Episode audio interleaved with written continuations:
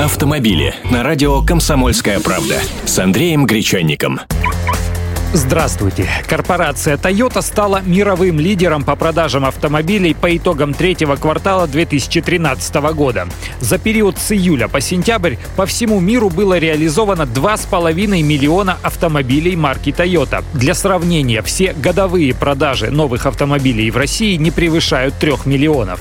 Таким образом, японская корпорация обогнала своего главного соперника – американскую компанию General Motors, выпускающую автомобили под марками Chevrolet, Cadillac, Opel, Deo и другими. Автомобилей, произведенных General Motors, было реализовано 2 миллиона 400 тысяч штук.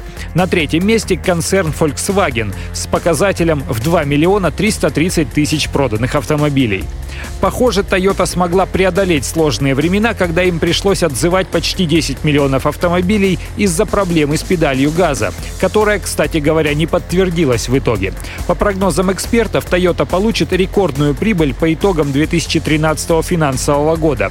Благоприятный прогноз связан с японской нынешней финансовой политикой на снижение курса иены, ведь это явно в пользу их экспортеров, поскольку цена на японские машины в долларах и евро становится ниже. У нас Toyota, естественно, не столь сильна. Бестселлеры в России — это автомобили «Лада», а иностранной компании, чтобы выбиться в лидеры, нужно производить на территории страны бюджетный компактный седан, такой как Hyundai Solaris, Kia Rio, Volkswagen Polo или Renault Logan. Но Toyota собирает в России только модель Camry на заводе в Санкт-Петербурге, а также Land Cruiser Prado на Дальнем Востоке.